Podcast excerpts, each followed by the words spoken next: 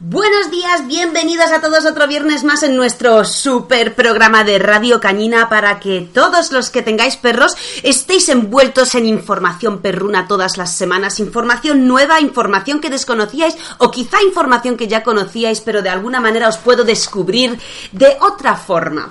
Bueno, el podcast de la semana pasada ha tenido bastante tirón, habéis hecho muchos comentarios que hablábamos sobre cómo separar a los perros de presa que muerden a otros perros humanos y bueno, pues de los bloqueos de la mandíbula, de, de este tipo de cosas. Y bueno, ya sabéis que ha sido un tema muy complicado para mí para hablar de él porque realmente no hay nada infalible que podamos deciros como haz esto y funcionará 100%. Pero, bueno, pues os hemos dado algunos trucos que a veces funcionan, otras no, pero para que en caso de que esto ocurra, no entréis en pánico, sino que, bueno, más o menos tiréis de algún tipo de recurso, aunque no funcione, pero que por lo menos eh, tengáis algunas opciones que poner en práctica para ver si, bueno, si funcionan o no funcionan. En el podcast de hoy vamos a hablar sobre algo muy interesante nos ha llamado la atención porque nos ha escrito una chica, bueno, nos ha escrito como anónima, entonces no sabemos cómo se llama, pero se, sabemos que tiene una perrita de tres años y esta chica nos pide por favor que grabemos un podcast sobre cómo enseñarle algo a un perro de cero a un perro adulto, ¿no? A un perro que a lo mejor tiene dos, tres años, cuatro o cinco, da igual. Un perro al que nunca se le ha enseñado nada, ningún truco, ninguna orden, nada de obediencia, ni nada así como muy concreto desde donde empezamos. Así que en el podcast de hoy vamos a hablar sobre esto. Pero antes de nada queríamos dedicarle el podcast de hoy a, chicos, tres perros. Susi, Logan y Nenita tres perros de Aramaglu, nuestra oyente del podcast súper fiel que lleva un montón de tiempo escuchándonos, siempre comenta. Aramaglu, de verdad, muchísimas gracias por tus interacciones, me encanta que escribas. Así que para ti, para tus tres perros, te mandamos una dedicatoria para este podcast a nada más y nada menos que a México, que nos escuchas desde muy muy lejos. Y de paso queríamos dedicarle este podcast a toda aquella persona que tenga tres perros dentro de su casa y sobre todo tres perros de pelo largo. Estamos en épocas en las que nuestros perros pierden pelo durante todo el año. Sabéis que con el aire acondicionado en verano y con la calefacción en nuestras casas en invierno, nuestros perros se ven alterada su muda natural a través de, bueno, de, de nuestras condiciones domésticas y esto hace que tengan una muda constante y permanente durante todo el año. Claro está que si ya tenemos muchos perros con un solo perro, imaginaros con tres, así que hoy también le vamos a dedicar a este podcast a todos aquellos que tienen tres perros en casa y sobre todo han caído en la brillante idea de comprarse ese aspirador que rula por la casa solo, que programas todos los días y que se da una vuelta por casa y que aspira todos los pelos. Chicos, el mejor invento sin duda en los últimos años para nosotros, que yo quiero uno. Yo pido uno para mi próximo cumpleaños, por favor. El que me esté oyendo de mi familia, que vaya ahorrando, por favor. Y bueno, después de esta intro tan larga, bienvenidos todos. Yo soy Anika y estáis escuchando el episodio número 54 del podcast Mascotas Urbanas.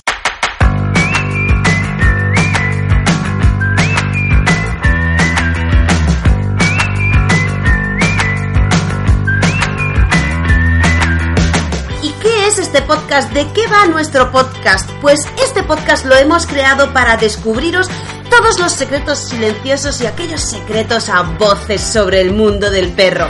Seguimos siendo el podcast más exitoso del momento sobre el tema perruno y esto no es nada más y nada menos que gracias a vosotros, vuestras escuchas, vuestras descargas, vuestro seguimiento de nuestro programa, comentarios, me gustas, así que muchísimas gracias a todos por seguir con nosotros todas las semanas y por supuesto por comentarnos y darme ideas todas las semanas para seguir hablando sobre más y más temas que abarcan este mundo tan maravilloso en el que nos vemos envueltos. Antes de empezar, recordad que somos una academia online en la que podréis adiestrar a vuestro perro a través de videotutoriales que os ayudarán a resolver cualquier problema paso a paso. Los cursos de mascotasurbanas.com están basados en prácticas reales, chicos, poca teoría y mucha práctica y toda ella en tiempo real, así que entrad y elegid el curso que más necesitéis.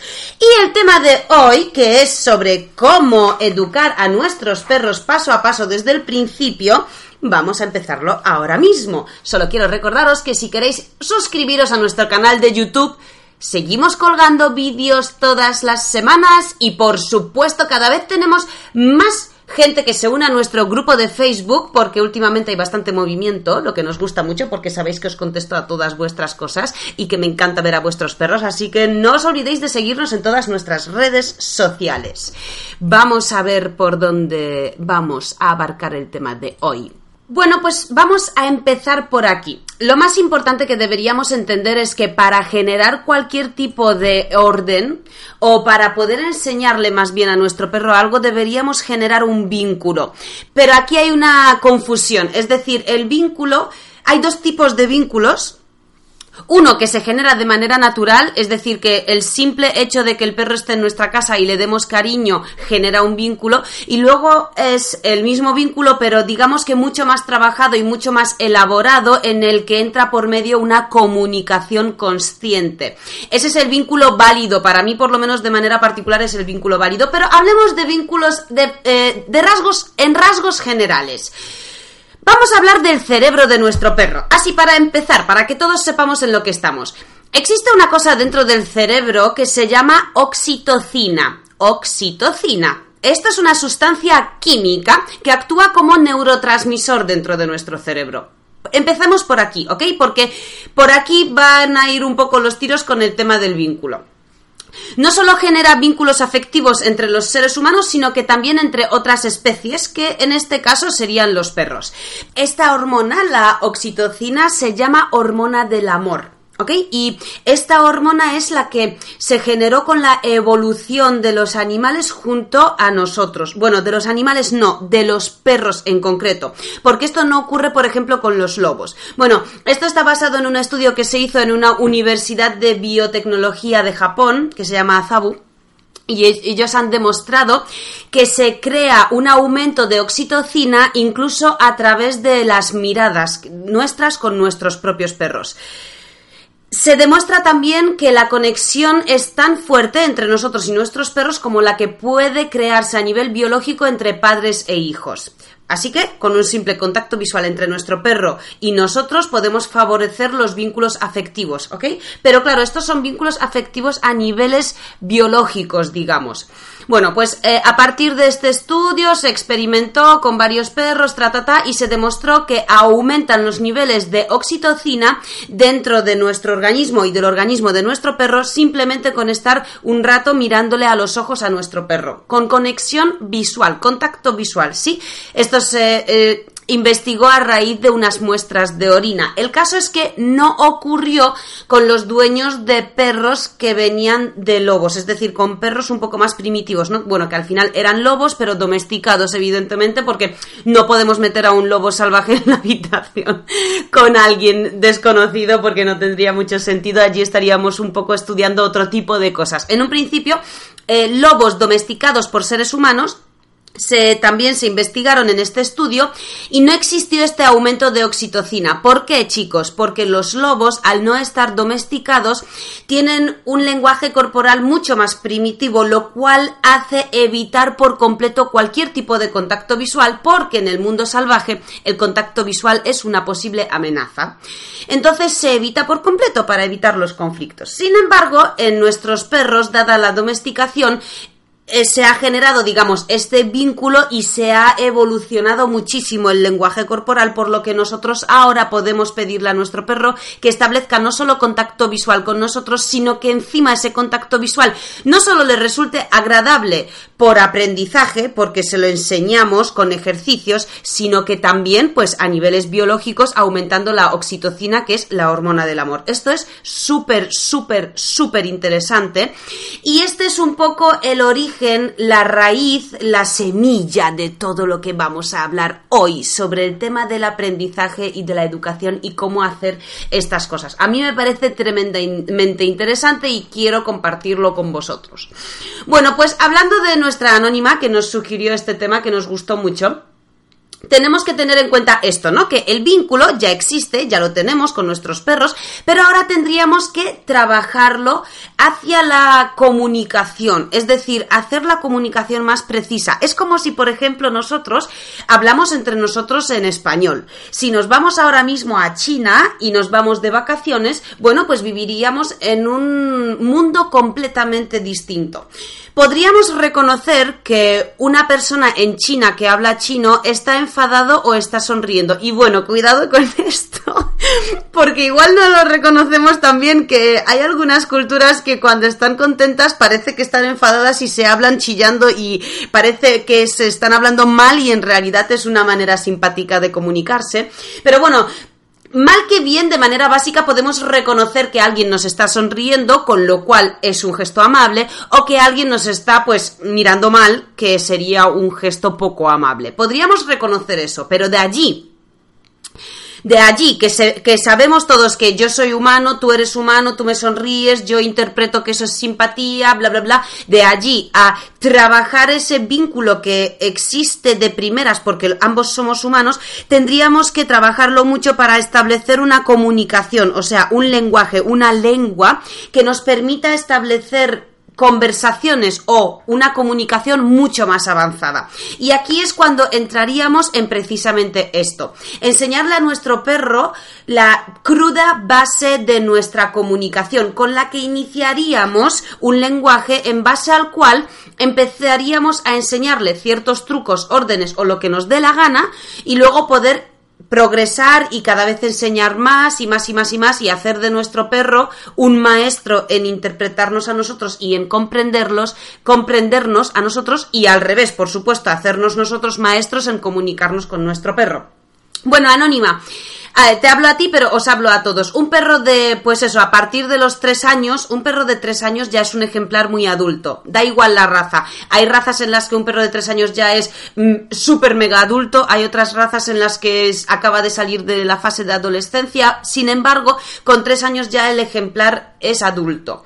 Es muy tarde para iniciar una comunicación para que las cosas sean perfectas. Sin embargo, por otro lado, nunca es tarde. Siempre es mejor enseñarle a nuestro perro cualquier chorrada a los 5 años, aunque nos cueste muchísimo más y a él le cueste mucho más, a no hacerlo nunca. ¿Cómo empezaríamos a hacerlo? Para empezar, el perro tiene que comprender que de nosotros sale algo positivo. Sale algo que a él le puede venir bien, que le conviene, ¿no? Pues bueno, lo normal es trabajar con refuerzos positivos. ¿Qué tipo de refuerzos positivos tenemos? Tenemos tres tipos de refuerzos positivos. Los que me escucháis todas las semanas ya lo sabéis de sobra. Los que sois nuevos y nos escucháis a partir de algún programa de radio, podéis eh, eh, reescuchar nuestros podcasts anteriores a través de la página web mascotasurbanas.com en el apartado de podcast o bueno, podéis escucharnos en la aplicación iBox, en Android y en la aplicación iTunes que la tenéis en todos los que tengáis iPhone. De cualquier forma, lo voy a volver a explicar. Tenemos tres tipos de refuerzos positivos. Por un lado tenemos el refuerzo positivo social, que sería cualquier tipo de caricia física, interacción física, cualquier tipo de palabra amable en plan, wow, qué bien, muy bien. La palabra muy bien es un refuerzo social muy utilizado que todos utilizáis, aunque no sea de manera consciente, pero sin querer siempre en algún momento le hemos dicho a nuestro perro muy bien dándole una caricia. Ahí estamos dando dos refuerzos positivos sociales a la vez, una palabra y una caricia. Y bueno, pues abracitos, chorradas, saltitos o, mucha emoción positiva, ¿sí? Por nuestra parte. Esto sería un refuerzo social. Por otro lado, tenemos el refuerzo objetual. Bueno, pues como suena tal cual, sería un refuerzo en base a un premio objetual, que sea un objeto, algún juguete con el que nuestro perro le guste jugar, o que no sea un juguete, que sea un palo, una piña, un, bueno, pues eh, eh, pelotas que ya sí que son juguetes, cuerdas, nudos, me da igual, cualquier cosa que a nuestro perro le guste. Y luego, como tercero, como tercer refuerzo positivo tenemos el refuerzo trófico. Este refuerzo es cualquier cosa que sea comestible y apetecible para el perro. Si a nuestro perro le gusta la comida, le ofreceremos como refuerzo positivo refuerzos tróficos que serían pues diferentes tipos de comidas, ¿no? De cosas, de trocitos pequeños de comida que le gusten a nuestro perro. Englobando estos tres refuerzos y hablando de manera general, tenemos que tener en cuenta que aunque a nosotros nos guste la pelota y nos empeñemos en premiar a nuestro perro con una pelota, si a nuestro perro la pelota no le estimula y no le hace gracia, ya podéis hacer malabares que no le va a estimular para nada una pelota. Si a nuestro perro solo le gustan las pelotas y nosotros nos empeñamos en premiarle con salchichas y el perro gira la cabeza cada vez que ve una salchicha, ¿qué estamos haciendo? No estamos haciendo nada. Si mi perro es un arisco y solo le gusta la comida y solo está orisqueando el suelo con comida y yo intento premiarle con caricias cuando él pasa de mí, evidentemente me gira la cabeza cada vez que le voy a acariciar. Es una tontería insistir en los premios sociales si el perro quiere, por ejemplo, un trozo de salchicha. Así que lo primero que tenéis que saber para empezar de cero a trabajar con vuestro perro es saber qué tipo de cosas le estimulan, le hacen animarse, le hacen estar atentos a vosotros, porque a partir de aquí vamos a empezar a trabajar la concentración del perro en nosotros. Esto es lo más básico que tenemos que empezar desde el cero de los ceros. Entonces, primero, pero no tengáis prisa, ¿vale? Porque la gente dice, uff, pues no sé lo que decirte ahora. Pues claro que no sabes lo que decirme ahora, querido cliente, porque es la primera vez que te expongo a este trilema, porque hoy, como buena polaca, que sigue aprendiendo español, me he enterado que dilema viene de un conflicto que tenemos en la cabeza entre dos opciones y un trilema sería un conflicto que tenemos en la cabeza entre tres opciones. Así que hoy ya habría metido la pata si no me hubiese enterado de esto antes. porque dada que tenemos tres refuerzos, eh, tres refuerzos positivos, esto sería un trilema. Entonces, yo a mis clientes les digo, no puedes saber lo que más le gusta a tu perro si nunca has estado, digamos, investigando, analizando o por lo menos observando este tipo de comportamientos. Entonces, chicos, lo más fácil es que durante una o incluso dos semanas, sin ningún tipo de prisa, es decir, si vuestro perro ya es adulto y lleva dos o tres o cuatro años sin trabajar con vosotros absolutamente nada, no pasa nada porque tardéis una o dos semanas más, ¿vale? Ya no pasa nada, eso no es tiempo, ¿ok? Entonces nos tomamos una o dos semanas en jugar con nuestro perro, simplemente estableciendo pequeños eh, digamos, hilos de comunicación súper básica. A ver si yo me agacho y le aplaudo a mi perro, es capaz de venir corriendo hacia mí y está súper feliz y contento porque yo le acaricie. Una vez que está a mi lado, le voy a dar eh, una salchicha. Si no se la come, bueno, pues a lo mejor no le gusta porque está mucho más entretenido en el paseo con otras cosas que con las salchichas. Si entra muy bien a la salchicha, fenomenal. Estoy durante una o dos semanas simplemente agachándome o haciendo algo para que el perro acude a mí y le voy premiando por ello. Es decir, de repente yo me vuelvo mucho más estimulante. Esto significa que si hasta hoy yo llamaba a mi perro normal, Bobby, ven aquí. Y Bobby venía, entonces, vale, pues ya estás aquí, venga, que nos vamos a ir a casa, que no sé qué, que no sé cuántos. Vale, pues si hasta ahora era así, simplemente a partir de ahora Vamos a empezar a intentar llamar a nuestro perro muchas más veces por paseo, tampoco queméis al perro. ¿Vale? Vamos a, vamos a decir entre 3 y 5 llamadas por cada paseo, pero llamadas de verdad. Que el perro de repente descubra que si antes iba a vosotros y bueno, pues guay, pues os quiere y todo eso, entonces llega a vosotros y bueno, pues ahí está. Pues que ahora de repente escuche su nombre, vosotros os agachéis, él, él venga a vosotros y de repente reciba un super premio por vuestra parte. Si no quiere comer y tampoco le gustan las pelotas, ¿vale? Pues tírate al suelo con el perro, compraros un chándal barato, barato, barato cogerlo prestado de vuestros padres o vecinos para destrozar y os tiráis al suelo con el perro para hacer la croqueta. Porque igual es lo que al perro le gusta. Muchas veces vuestro problema es que no queréis perder la vergüenza en hacer cosas que no habéis hecho previamente. Entonces, por ahí empezarían los tiros. Si le damos comida y vemos que no entra la comida y, por ejemplo, le encantan los palos, las piñas, las pelotas o cualquier tipo de objeto en movimiento, ¿qué más da? Tirárselo tirarle, pero tirárselo no gratis, no en plan, venga, me aburro, voy a darle una patada a esta piña a ver si el perro se entretiene. Anda, mira, sí, se entretiene. No, no, no. Se trata de que el perro se vea premiado por nuestra parte por algo que está haciendo que nosotros queremos que haga. ¿Qué significa esto? He visto muchas veces a, a clientes míos que me han dicho, sí, sí, sí, le gustan mucho las piñas, si mira, yo le doy una patada y se entretiene con la piña. Vale, y luego no viene a la llamada. No, pues fíjate, le llamo y no viene a la llamada. Vale, pero, o sea, tú llamas a tu perro y no viene. Pero tú vas andando por el, por el bosque y sin llamarle y sin decir nada, le das una patada a una piña y viene corriendo. Sí. ¿Y eso, ¿Y eso no te dice nada? O sea, a, lo, a mínimo, a muy poco mínimo que pensemos o usemos la cabeza un poquito, rápidamente nos damos cuenta que, ok, si yo no le llamo pero le doy una patada a la piña y luego le llamo y no viene, vale, pues vamos a hacer lo siguiente. Primero le llamo y le doy una patada a la piña. Esto lo repito durante 15 veces y a partir del cuarto día de trabajar exactamente lo mismo, de repente yo le llamo a mi perro y mi perro va a levantar la cabeza y me va a mirar. Entonces, ¿qué voy a hacer? Darle una patada a una piña y cuando venga el perro a por la piña voy a decir, wow, qué bien, muy bien, muy bien, muy bien. Perfecto ya el perro reacciona a su nombre de repente, ¿sí? Entonces tenemos que eh, observar a nuestro perro y utilizar lo que vemos en él a favor de la educación. Con lo cual empezaríamos llamando al perro. Entonces, si el perro viene, le premiamos. Uno de los mayores errores que cometemos es que si, si llamamos, por ejemplo, a nuestro perro a distancia, esperamos a que el perro venga a nosotros casi que se pega a nuestras piernas y allí, bueno, pues algunos les premiamos y otros no. Porque si yo llamo a mi perro cuando está a 50 metros de mí y el perro a 50 metros de distancia de mí, yo le llamo y levanta la cabeza y me mira, ¿por qué no le premio ahí? Es decir, yo inicio una orden a 50 metros de mí, el perro reacciona a esa orden. ¿No puedo premiarle desde allí? Si yo inicio una orden a 50 metros de mí y el perro reacciona, yo inicio un premio por la reacción a 50 metros de mí.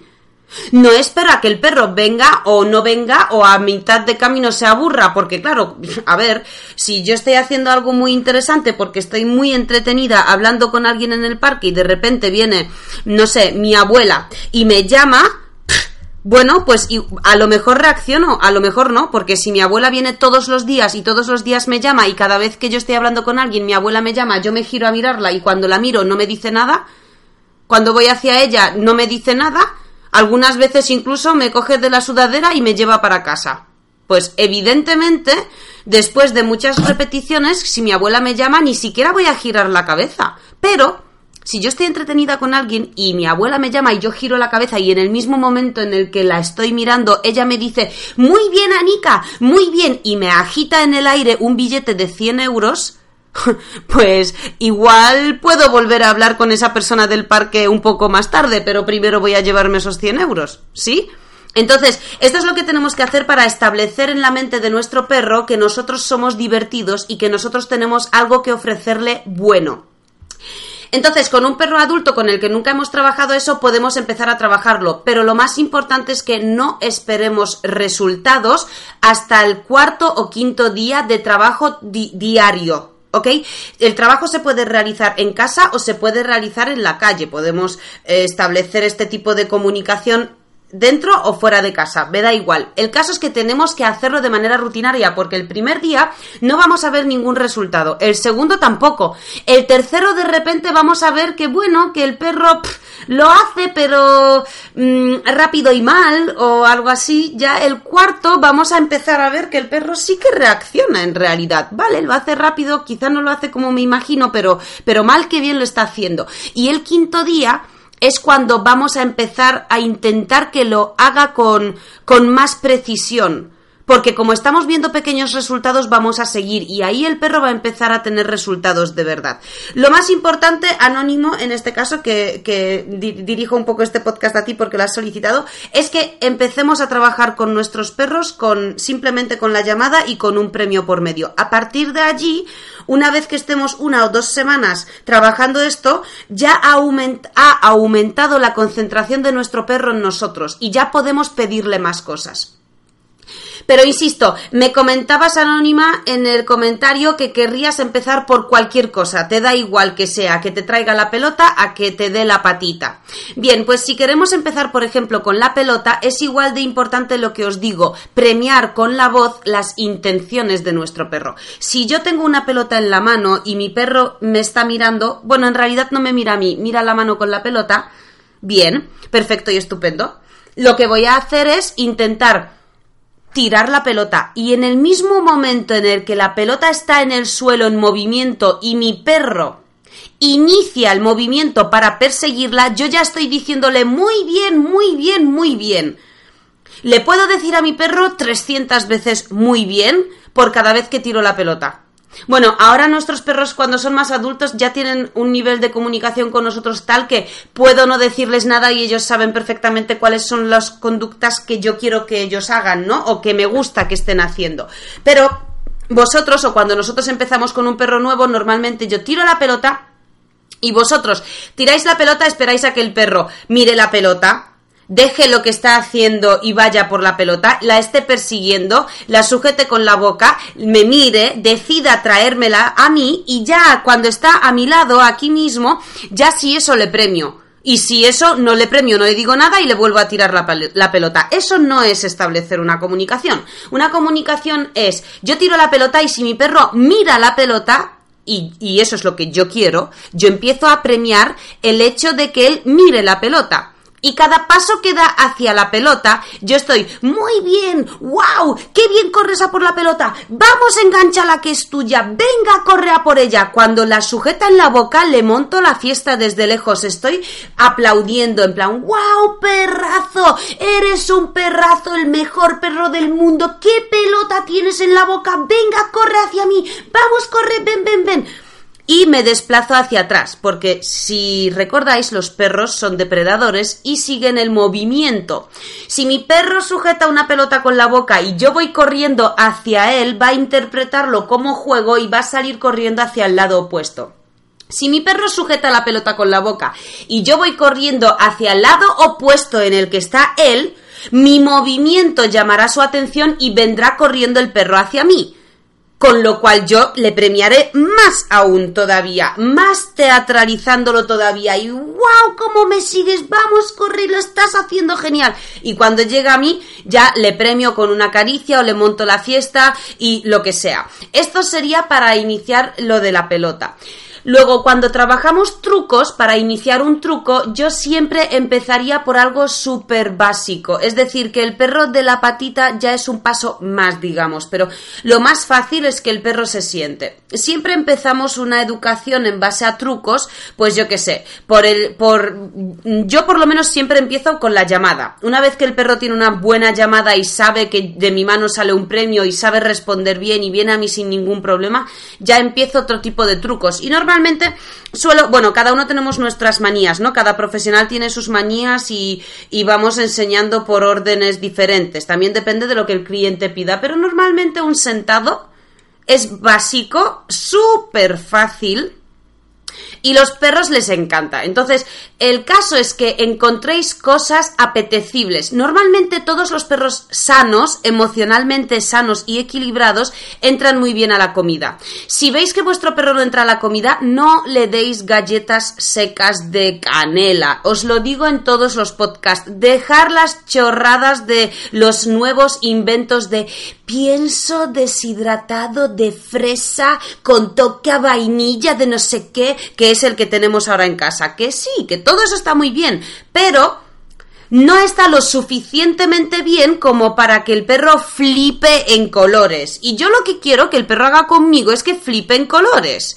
Entonces yo le puedo dar un pienso de fresa cuando ya llevo mucho tiempo trabajando otras cosas y el perro está a mí al 100%. Entonces sí, porque le da igual lo que le dé. Lo importante es que sea yo.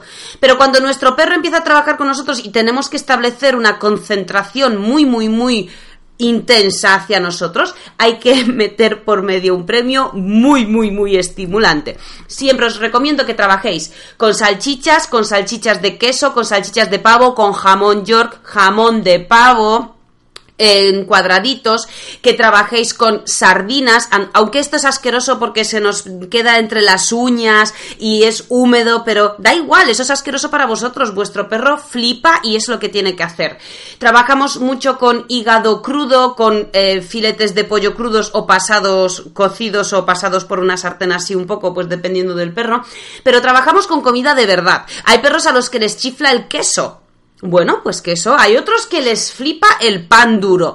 Vale, pues allí sí que tenéis que saberlo, porque si lo que más les gusta del mundo entero es el pan duro, lo que tenéis que hacer es cuando el pan no está duro, cuando está fresco, cortarlo en pequeños, pequeños cuadraditos. Porque os recuerdo que cuando trabajamos con nuestros perros trucos, tenemos que darles muchísimos premios muchísimos y para ello esos premios tienen que ser de tamaño muy muy muy chiquitito. Cuanto más pequeño mejor porque no nos interesa que el perro se sacie con los premios, sino que nada más recibir un premio rápidamente quiera un segundo.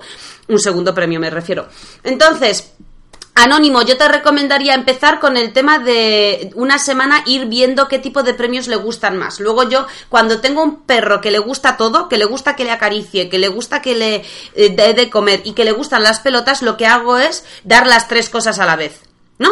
Primero le acaricio mucho, luego le ofrezco un trozo de comida y luego le ofrezco una pelota. A la vez, en la mano, uno y luego otro. A ver, en el paseo, pues a ver, le llamo varias veces, ¿no? Tres veces le premio con caricias, las siguientes tres le premio con comida y las siguientes tres le premio con pelota. Allí ya rápidamente ves qué es lo que prefiere. Y si aún así no lo tienes claro porque tu perro le gusta todo, entonces después de hacer tres veces premiarle con cada tipo de premio, la, la décima vez ya le estoy yo, le saco en una mano una, un premio comestible y en otra una pelota. Y ahí normalmente los perros se lían y al final escogen lo que más, evidentemente, lo que más les apetece. Y allí lo podéis tener claro. Aún así, los trucos me gusta más enseñarlos con comida porque es mucho más fácil.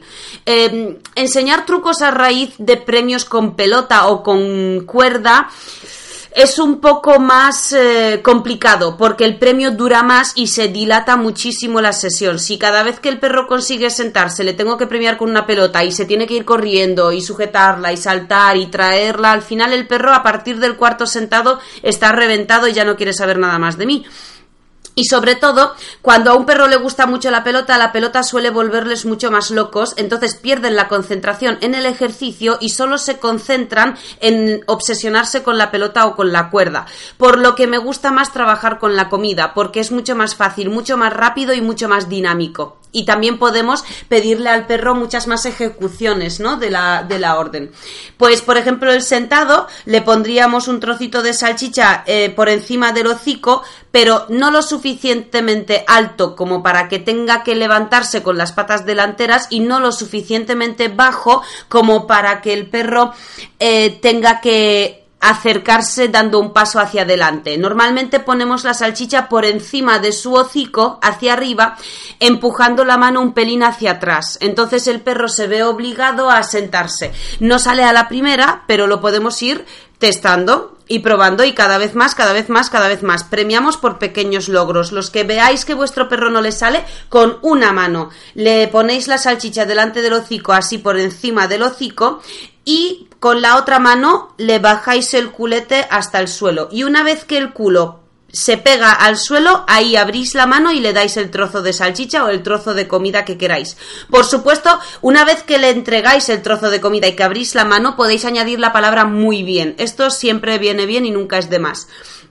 Luego a partir de allí, pues tenéis muchos trucos, el tumbado, eh, dar la patita, pasar por debajo de las piernas, pasar entre las piernas cuando camináis andando, hacer un ocho entre las piernas, el muerto, dar un beso, saludar a dos patas sentados, eh, saltar, mm, es que no sé, hay tantísimos trucos que no sé qué más, girar hacia un lado, girar dos veces, traer las pelotas cuando las tiramos, saltar por encima de los objetos, pasar debajo de los objetos, no sé, es que hay un montón, un montón de trucos. Y anónimo, para ir paso por paso, yo te recomendaría lo más importante con un perro de tres años sería, porque claro, luego tenemos varias maneras de enseñarle a nuestro perro trucos. Podemos enseñarle con varias técnicas. Y bueno, tenemos el clicker, tenemos un método que se llama luring, tenemos moldeamientos, bla, bla, bla, bla, bla, bla.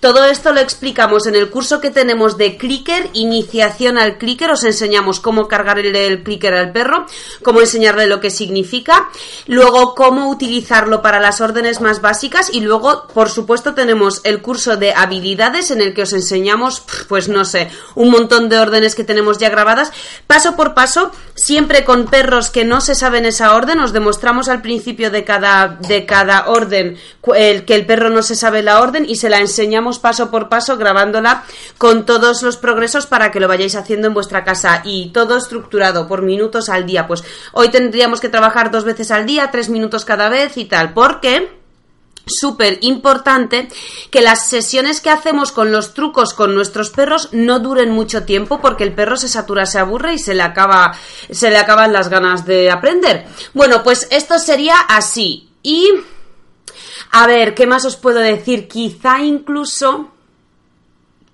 es más fácil, más fácil que el sentado, que ya tendríamos que entrar un poco en manipulaciones físicas si el perro no entra del todo bien a, a la orden del sienta, eh, quizás sería más fácil enseñarles el giro porque el giro, el 8, el que pase el perro entre las piernas, son órdenes muy básicas y muy fáciles porque podemos utilizar el método del luring, que se llama, que es el método que es igual que el burro detrás de la zanahoria, para que os hagáis una idea. Ponemos un trozo de comida delante del hocico del perro y a la que desplazamos la mano un poco, el perro debe seguir la mano. Claro está que de primeras, para enseñarle que el perro siga la mano, tenemos que mover la mano hacia un lado 15 centímetros y si el perro da dos pasos, solo, solo dos pasos en dirección de la mano con el premio, ya enseguida le ofrecemos el premio. Luego desplazamos la mano 40 centímetros. Si sigue la mano, premiamos. Luego medio metro. Si sigue la mano, premiamos. Luego un metro, premiamos. Luego vamos caminando con el premio uno, dos o cuatro pasos y si el perro nos sigue la mano, premiamos. Una vez que el perro entiende que si ve premio en la mano y la mano la colocamos a la altura de su hocico y la desplazamos despacio, el perro nos sigue, le premiamos, ya podemos empezar a iniciarle este tipo de órdenes. Pues el giro, vamos premiando por pequeños progresos. También pensad que no podemos pedirle al perro, por ejemplo, imaginaros que queremos que haga la orden 8, que es darle una vuelta a cada una de las piernas haciendo un 8 con el cuerpo entre nuestras piernas, ¿no? Pues el perro entraría entre nuestras piernas, rodearía la pierna derecha, volvería a entrar entre las dos piernas rodeando la pierna izquierda, ¿no? Esto sería un 8. No podemos pedirle la primera vez al perro que rodee la pierna derecha, acto seguido se meta otra vez entre las piernas, rodee la izquierda y al final le premiamos. Esto no funciona así en la mente del perro. Tenemos que hacer las órdenes de manera progresiva premiando pequeños logros. Es decir, lo más probable que con esta orden lo primero que el perro haga es intimidarse frente a pasar por debajo de nosotros. Esto le suele ocurrir a todos los perros. Intentamos que pasen debajo de nuestras piernas y se intimidan. Entonces, le premiamos simplemente por acercarse Luego ya si mete un pelín la cabeza a la altura de las rodillas, le premiamos. Si mete un pelín más, le premiamos. Si ya pasa hasta la mitad del cuerpo, le premiamos. Y así poco a poco, pum, pum, pum, pum, pum, pum, pum. Luego ya empalmamos con la siguiente pierna y premiamos por hacer el ocho entero. Pero igual estos pueden durar cuatro o cinco días tranquilamente premiando pequeños logros. Importante que no os desesperéis y que no queráis que el perro haga cualquier ejercicio entero de, de primeras. Pues quizá Anónimo te recomendaría que empieces por ahí. Sí. A ver, si quieres hacerlo bien, que un perro guay, sano, que mm, se lleva bien con su dueño, que no tiene problemas de comportamiento y que sobre todo no tiene grandes problemas de obediencia. Cuando me refiero a que no tiene problemas de obediencia, me refiero a que cualquier perro bien educado puede no venir a una llamada cuando hay un fuerte estímulo. Imaginaros, por ejemplo, que el perro está jugando en un parque cañino que lleva sin salir a jugar con otros perros cuatro días y de repente ve perros súper simpáticos con los que se lleva súper bien. Es normal que si le llamáis nada más empezar a jugar con ellos, pues el perro no venga porque esté entretenido. Eso no significa que un perro sea desobediente. Otra cosa es que estéis en un parque que no hay nadie, absolutamente nada, que el perro lleva ya una hora suelto y aún así le llamáis y no viene y nunca viene. Y mañana tampoco, ayer tampoco, dentro de una semana tampoco y hace un mes tampoco. Eso sí es un perro desobediente. Cuando escucha a un perro su nombre y ni siquiera levanta la cabeza para mirar, eso es un perro desobediente. Entonces ahí tendríamos que empezar primero por una obediencia básica, pero si, si vuestro perro es obediente y es un perro guay que no tiene mayores problemas, podéis empezar perfectamente por, em, por el luring, por órdenes de estas y haceros el curso Anónimo, en tu caso, yo te recomendaría el curso del clicker porque allí es que aprenderías una genialidad de órdenes porque eso lo podrías juntar con el curso de habilidades y en cuestión de tres meses tienes un perro que te hace a lo mejor 20 trucos. y fácilmente y tampoco hace falta trabajar mucho. Si con echarle 10 minutos al día vais que chutáis de sobra. De sobra, sobra. Bueno, chicos, tengo que acabar porque me estoy liando ya y, han pasado 40 minutos, así que os recuerdo que entréis en la academia mascotasurbanas.com para mirar los cursos que os pueden gustar, que os pueden interesaros, que os pueden servir para algo y que empecéis a darle bola a vuestros perros porque os pueden sorprender. Y es que al final todos pueden y saben hacer mucho más de lo que pensamos. El fallo es nuestro de no dedicarles el tiempo suficiente eh, no tiempo en cantidad, sino tiempo en calidad, porque siempre os digo que con 10 minutos al día fliparíais con los resultados a partir de la segunda o a partir de la tercera semana. De verdad, es que estaríais sorprendidísimos, solo con 10 minutos al día, así que tampoco puede ser excusa el tiempo. Y a los perros les encanta al final estar con nosotros y, y, de alguna manera interactuar con nosotros, sea mejor o peor o con un objetivo más o menos claro. Da igual, es simplemente que le dediquemos tiempo de calidad. Y bueno, por supuesto os recomiendo, como siempre, que os suscribáis al canal de YouTube, al Facebook, a nuestras redes sociales en general y al grupo de Facebook que tenemos. Por cierto, contestadme a las preguntas que os pedimos que contestéis del grupo de Facebook porque eso nos hace saber un poco cómo estáis interesados realmente por aprender eh, sobre vuestro perro porque tampoco nos gusta tener a gente que está allí ya por estar sin interactuar y sin emocionarse mucho con su perro, ya sabéis.